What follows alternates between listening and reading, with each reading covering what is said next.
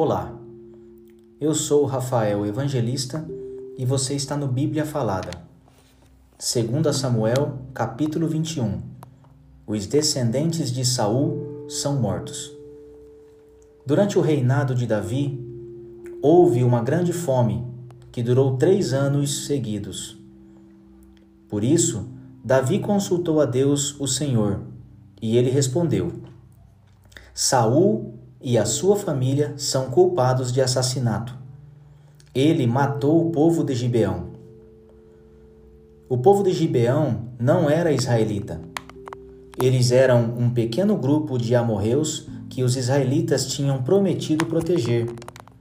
Mas Saul havia tentado acabar com eles por causa do interesse dele pelo bem do povo de Israel e de Judá.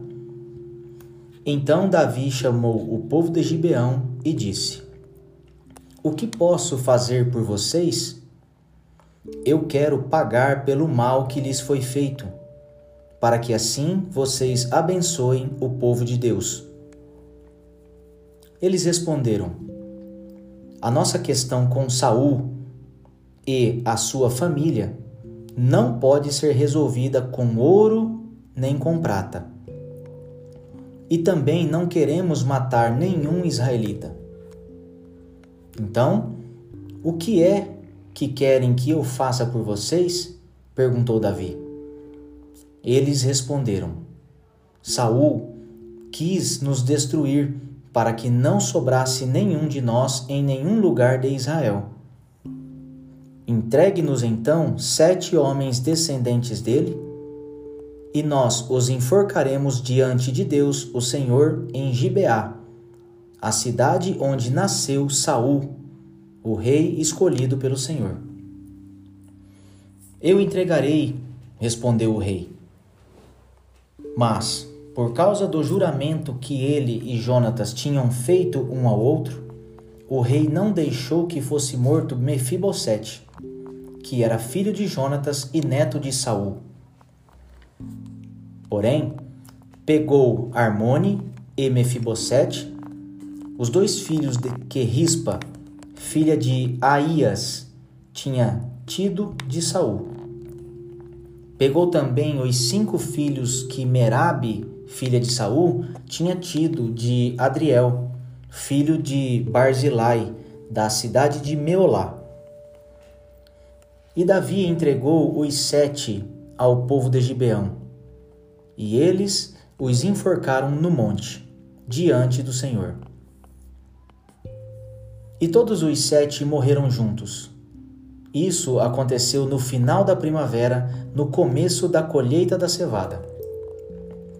Então Rispa, concubina de Saul, pegou um pano grosseiro e com ele fez um abrigo sobre uma rocha.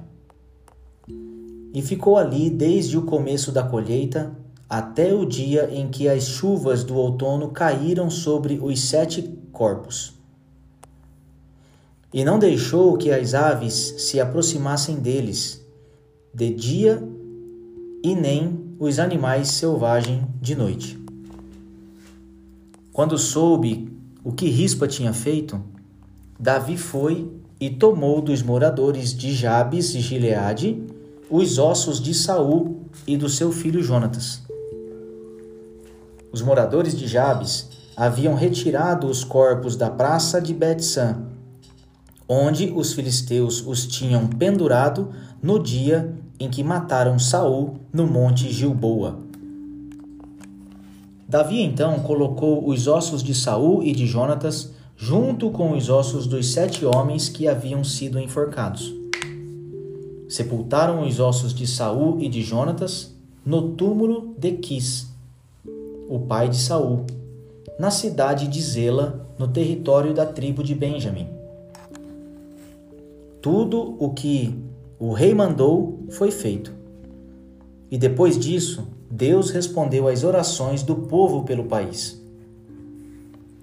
Batalhas contra os gigantes filisteus. Houve outra guerra entre os filisteus e Israel. Davi e os seus soldados foram e lutaram contra os filisteus. Durante a batalha, Davi ficou muito cansado. Um gigante chamado Isbi Benobi tinha uma lança de bronze que pesava mais ou menos 5 quilos e estava usando uma espada nova. Ele pensou que podia matar Davi. Mas Absai, cuja mãe era Zeruia, socorreu Davi, atacou o filisteu e o matou.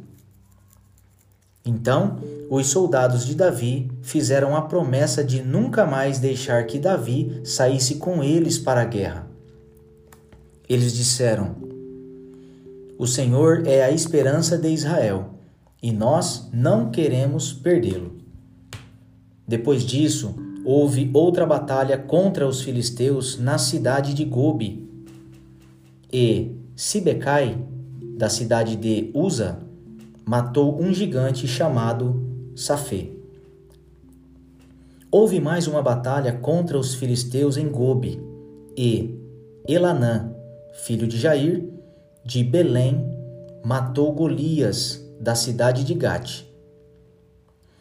O cabo da lança de Golias era da grossura do eixo de um tear de tecelão. E houve ainda outra batalha em Gate. Ali havia um gigante, descendente dos antigos gigantes, que tinha seis dedos em cada mão e em cada pé. Ele desafiou os israelitas e Jonatas, filho de Simeia, irmão de Davi, o matou. Esses quatro eram descendentes dos gigantes da cidade de Gate e foram mortos por Davi e os seus soldados.